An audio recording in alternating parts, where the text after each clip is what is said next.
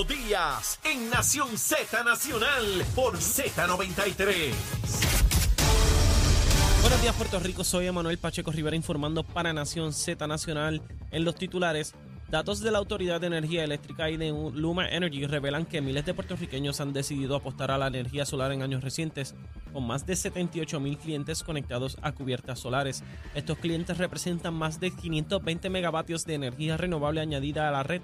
Al momento, Luma realiza 3.400 conexiones de clientes residenciales cada mes.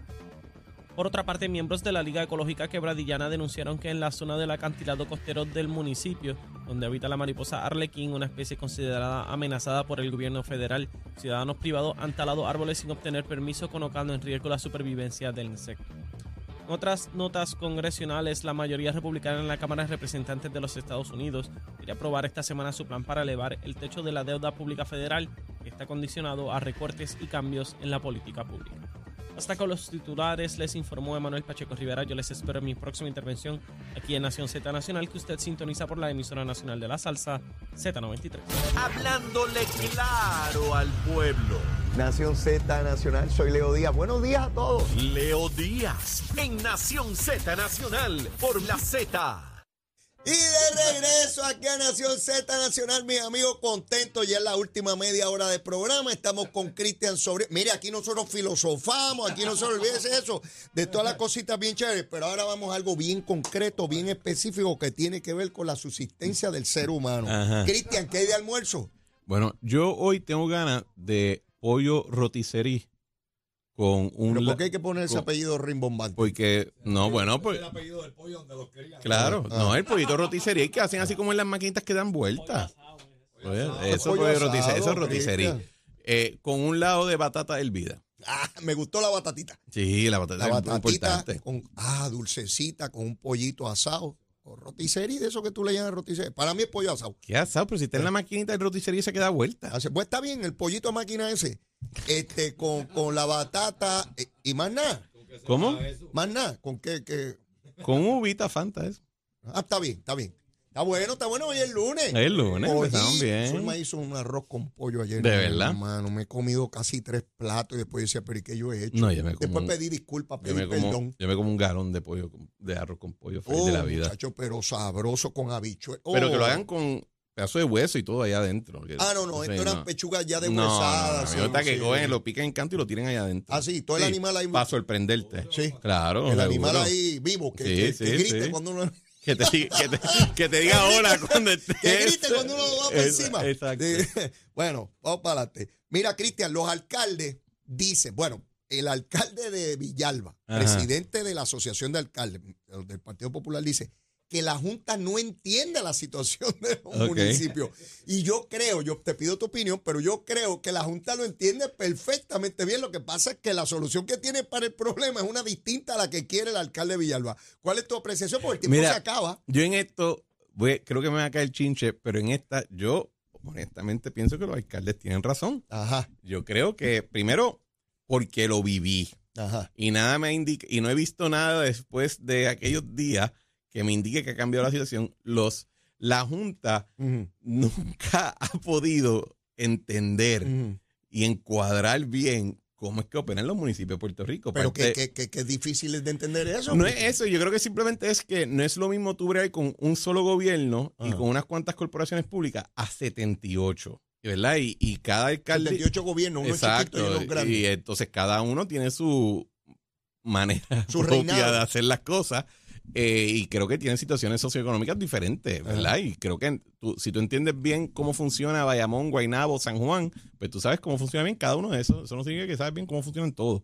Eh, eso, y, y, por ejemplo, mm. yo me acuerdo cuando la Junta eh, anunció su gran plan piloto de que iban a ayudar a X número de municipios a reformarse y desarrollo económico y ¿Qué eso. paró eso? En nada, tuvieron que, tuvieron que abandonarlo porque es que, y, se y yo me acuerdo cuando lo anunciaron que se los dije en la misma vista pública, le dije, ustedes van a fracasar, ustedes no entienden cómo esto funciona, ustedes no entienden las expectativas de la ciudadanía en cuanto a sus alcaldías, y ustedes van a fracasar, y en efecto, fracasaron, detuvieron el, programa piloto y se echaron para atrás.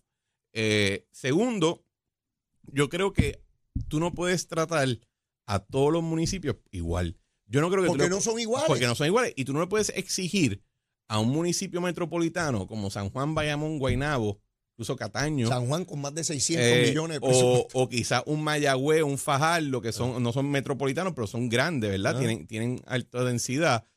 Lo mismo que a, una, que a un municipio rural. No puede. O sea, es ridículo pensarlo. De hecho, esa es la gran falla dentro de la ley de municipios autónomos que ahora hay el Código Municipal, que le impone el mismo organigrama y la misma estructura política a todos los municipios por igual. Interesante ese punto, porque no es que ahora se descubrió esa desigualdad con la Junta, ya existía desde su Sí, correcto. O sea, por eso es que los que nos están escuchando desde afuera saben que ellos pueden vivir quizás en un municipio donde hay un alcalde fuerte, donde tiene una asamblea, pero el alcalde es el que manda y guía 20 minutos y en ese otro municipio no hay alcalde, hay un county, hay un, hay un county board o algo así y ellos contratan a un gerente, pero es un andamiento totalmente diferente porque responde a las circunstancias de ese lugar. Aquí no, aquí cogimos y decimos, todos los lugares, todos los municipios, los 78, sea donde sean, tienen que tener un alcalde full time, una asamblea municipal part-time, todas se eligen de la misma manera, tienen que tener un director de finanzas que hace esto. Le hemos impuesto el mismo organigrama a todo el mundo por igual. Y que la Junta trata de hacer lo mismo, pues lo único que peca es de continuar el error original, no está resolviéndolo, ¿verdad? Pero eso, eso es ya una cuestión más, porque además yo no creo que tú vas a poder llevar a cabo una reforma.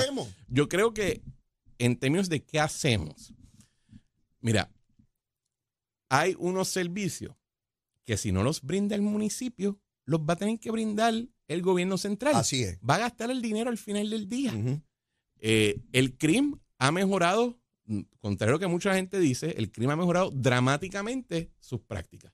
De cuando por lo menos yo estaba en esa junta, que comencé en el 2017, mm. al día de hoy 2023, el crimen otra cosa. Y mm. ha tenido unos grandes avances y creo que tienen un grupo de personal bien dedicado ahí adentro y tienen una, han tenido yo creo que dos o tres juntas de gobierno que han sido con alcaldes que tienen dos dedos de frente y que tienen razonabilidad. O sea, yo creo que el crimen ha mejorado, pero como quiera, tú no puedes nunca pensar que municipios rurales pobres, por su naturaleza, entonces te van a generar todos los ingresos para ser perfectamente autosuficientes. Y sabes qué? Esa no es la realidad en ningún estado. En ninguno. En ninguno. O sea, que no se trata de ir ahí a otro lado verlo y aplicarlo acá. Y entonces, el, otro, el otro error que yo tengo, que yo creo que se comete, sí, los alcaldes son políticos, y los políticos hacen política. Seguro, y buscan votos. Y, qué, qué, cómico que cuando no nos gusta algo que hace un político, decimos, eso es politiquería. Pero cuando nos gusta es democrático. Pero es lo mismo, es lo mismo, ¿verdad? Es lo no mismo. Nos gusta es politiquería, es, gusta, es democrático. este tipo es un, un pericles de la vida, ¿verdad? Pero al final del día, tú tienes que entender que en todo proceso político, pues si vas a tener que tolerar cierto nivel de acción política y te vas a tener que tolerar cierto nivel ya de pura gerencia. Y el, el también, y al final del día creo que también la Junta, como su legitimidad, como su, su, su impresión, mm. ha sido tan desfavorecida por su propia culpa a través de los años, mm.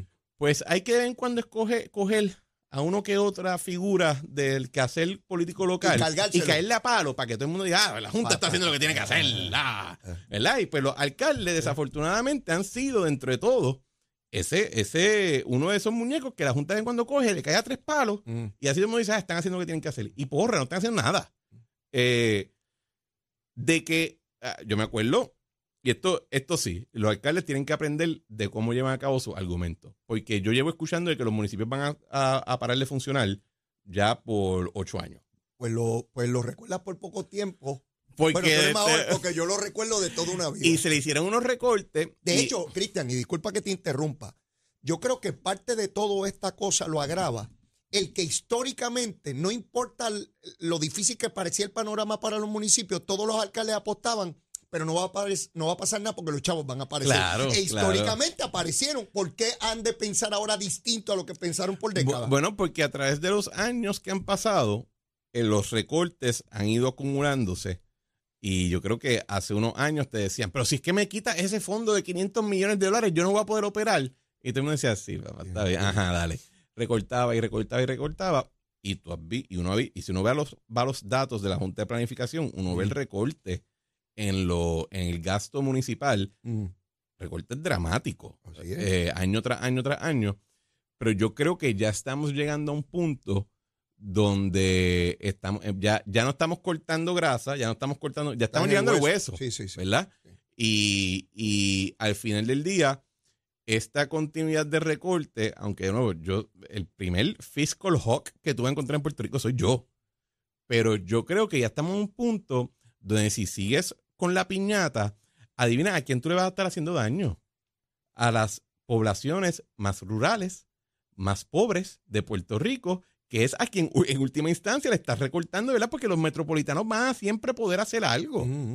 Entonces, más Sí, no, es- no es lo mismo estar enfermo en una comunidad remota, en una Mano, zona rural claro que, que, no, Piedra. claro que no. Entonces, al final del día estamos peleando por que si el fondo de el fondo de equiparación, eh, estamos llegando al punto del ridículo donde y, no, y yo sé que no estoy dando una solución exactamente, estoy ahora mismo simplemente comentando lo ridículo del debate, donde eh, le dedicamos tanto tiempo a debatir el nombre del fondo, excepto lo que supone que se haga. Sí, hay un debate. O sea, sobre no, es que no puede ser el fondo de equiparación. Ah, pues y si le decimos el fondo de servicios esenciales, ah, te va a hacer sentirte mejor así. Eh. Es una ridiculez, porque al final día es sobre gente. Ahora, entonces, la parte de solución, mira, y, y yo, yo me acuerdo cuando Ricardo vino con el tema de los counties. Sí, aquello. Yo volé, yo, no, yo, Cristian Sobrino, que estaba en su, en su círculo más interno de, de administración y política, yo dije, tú estás loco. Y yo volé en canto. Y al día de hoy nadie me ha cambiado esa opinión. De que yo no pienso que una, una revolución de ese ¿De nivel. que él estaba equivocado o de que estaba loco? Bueno, las dos. Eh, eh, está, Mira, si Ricardo te, te eh, te escuchando, está- y, yo te- y él y yo nos reímos de esto cuando lo hablamos, de que yo le decía, tú estás loco, ¿cómo tú crees que tú vas a hacer esto? Ha hecho reír. Pero, pero ojo, yo no creo que la idea está totalmente fuera de órbita. Yo creo que es una idea Ajá. a largo plazo. ¿Verdad? Algo que va a requerir mucha ingeniería al política. final del camino, al final del día, Cristian. yo creo que si de verdad estamos debatiendo hoy en día, porque lo que se está debatiendo ahora en día son 80 millones de dólares, Mm. mano, 80 millones de dólares se han gastado en tres fiestas. Pues a lo que voy. O sea, Al- dale el maldito dinero y para el debate pues- ya. pues en algún momento y enfócate partir- en el próxima parte, que es la parte más grande. en algún momento parte de un lado o del otro. O se quedaron sin los chavos, o se los tienen que dar, no hay más nada. Es que, es que, la- ¿sabes qué? Te voy a hacer una apuesta, Leo. Ah. Le van a terminar dando el dinero. Le van a terminar dando el dinero. No van a tener que hacer ninguna de las estúpidas reformas estas que están publicando lo- los tecnócratas de la Junta, Ajá. porque se van a dar cuenta que tienen que darlo. Y entonces lo que van a hacer es Mm. esconderlo. Que si fue algo así, alguien tomará crédito por la acción o algo, todo, Luis Javier dirá que fue él, el gobernador dirá que fue él, el otro dirá que fue él, lo que sea, hasta Jennifer quizás en Washington dice que fue ella, Oh, todo el mundo duda, ese crédito, pero van a tener el dinero y no, y no tiene nada que ver, y tiene que ver con que tú tienes que correr ciertas operaciones. Sí, sí. El problema con tú hacerlo de esa manera es que entonces tú apagas la discusión en cuanto a qué son reformas necesarias y Ah, cuáles son supermente Pero de eso no tengan la menor duda. Si aparece el dinero, se apagó esa Es discusión. que, eh, pero es que esa discusión nunca va a ocurrir simplemente porque hay, es que, eh, y esta es, esta es la trampa reformista a veces, que Claro. piensan, si yo cojo y causo las situaciones, el- el- la presión y la ansiedad y la preocupación, eso va a motivar que la gente arregle, reforme y se arregle. Patraña. Muchas veces lo que hace es que siempre te mata al sujeto. Ya. ¿verdad? Y en, eh, ahí yo entiendo que van a terminar dando el dinero y se va a acabar la discusión porque no se llevó a cabo el proceso más políticamente sensible de discutirlo. Siempre quiero repasar contigo el asunto de la campaña presidencial y veo a Donald Trump solidificándose Sí. después de la acusación. Empieza a solidificarse, pero heavy. Y yo lo dije aquí en el programa y dije, ojo que, que cuando lo que va a ocurrir, que puede ocurrir es que tú victimizas a la figura de Trump y victimizas a su, a su base. ¿verdad? Y entonces Y, se su con- motiva. y sus contrincantes tienen que tener cuidado de atacarlo, que no parezca que lo quieren meter preso, porque es la misma gente que votaría por ellos. Correcto. De otra parte, vemos a un Kennedy retando a Biden.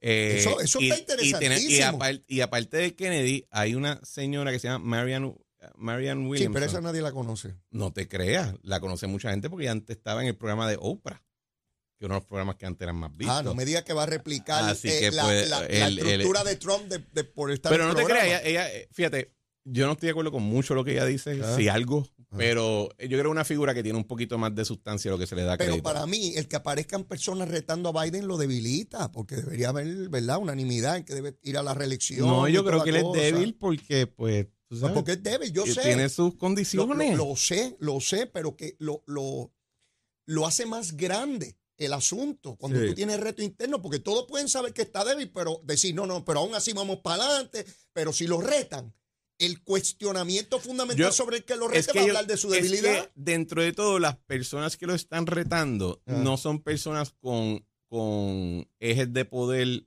más tradicionales que tú puedes decir, espera, esto puede de verdad jamás que hay palo. O sea, no es lo mismo eh, tú retar a Hillary Clinton cuando los dos, ninguno de los dos es presidente, lo que sea, que retar a un presidente que ya está sentado, ¿verdad? Eh, pero yo siempre me acuerdo cuando pasó los midterms, que todo de Santis, de Santis, a mí me, gusta mucho el gobernador de Santis. Pero decía, ojo, que no es lo mismo a nivel estatal que a nivel ya nacional y la, la, la enfrentarte a la figura ya, no es lo mismo llamar el diablo que verlo venir. ¿verdad? Ciertamente no. Y Trump hasta cierto punto tiene un agarre sobre su base que lo hace bien difícil de, derrotar, no obstante quizás no pueda ofrecer victoria al final del día. Porque yo lo comparo mucho con la figura de William Jennings Bryant en el Partido Demócrata a principios, a finales de los 1800 y principios de los 1900. te fuiste bien lejos. El tipo corrió cuatro elecciones. Cuatro elecciones, fue nombrado, nominado, corridita y las cuatro la perdió miserablemente, ¿verdad? Pero, pero son figuras que cuando agarran eh, bien una base fortalecida, no lo sueltan. Dos cositas rápido, porque ya mismo nos tenemos que ir. Eh, se crearon 25.300 empleos en el mes de marzo. 25.300. Y de otra parte, Melissa Montero, presidenta de la Asociación de Realtors, dice que los asiáticos se han interesado en Puerto Rico y están comprando propiedades, nos están gentrificando. Ahora no solamente son los americanos bandidos asiáticos. ya no son rubios solamente. Los asiáticos también, chinos, coreanos, japoneses. Yo leí ese artículo y dije, ¿qué diablo es esto? ¿Sabes? Entonces ahora no. Pero ojo, Hay, hay muchos americanos que tienen nombre asiático. Ah, ¿tú crees que pueden estar Claro que sí, por el amor de Dios. sí. no me digas eso, Cristian. No me digas que no hicieron la averiguación. Eh, yo creo que la, gente se olvida que dentro del mundo de, lo, de los ley 2022 y los ley 60 hay asiáticos, son quinta generación, no te hablan una pizca de, de, mandarín, o de japonés o, coreano, pero sigue siendo asiático. Tú no ves, ah, oye, voy a hacer esa averiguación. yo no creo, yo no creo que de China y Japón están. No. Voy a comprarme una finca en Puerto y Rico. y, lo, y lo digo porque dentro del mundo ya mío profesional, eh, eh, una de mis compañías tenemos una inversión en Hawái. El mercado de bienes raíces de Hawái requiere, vive de la inversión japonesa. Ya.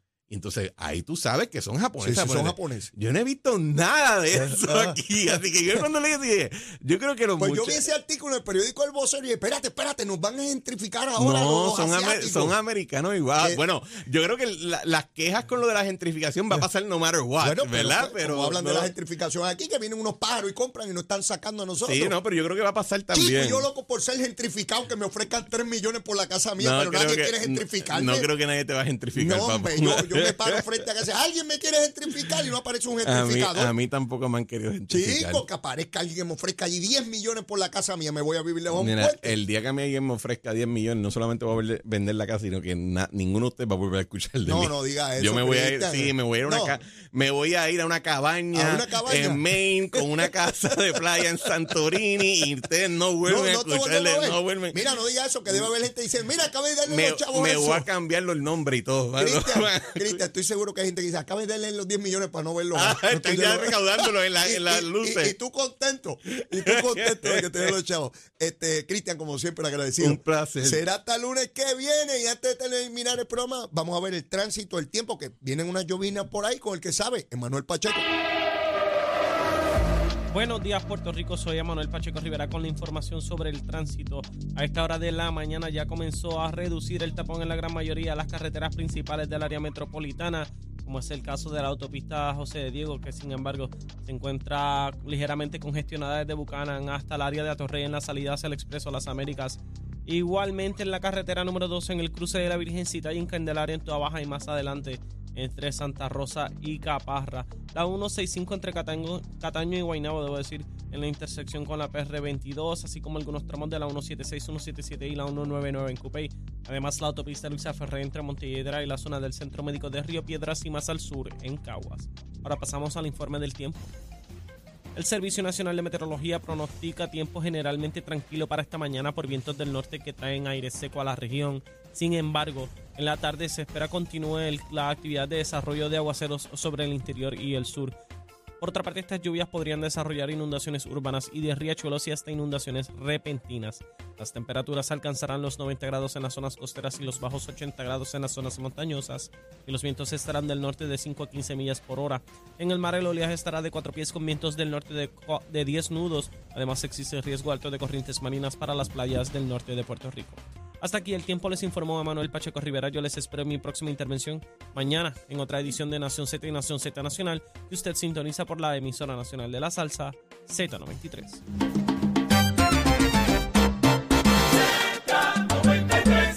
Bueno, mira, ya en los minutos finales del programa, el secretario de Educación señala que el aumento salarial de mil dólares a los maestros de Puerto Rico mensuales unido a la carrera magisterial, han provocado una disminución dramática en los maestros que se iban de Puerto Rico. Enhorabuena, qué chévere.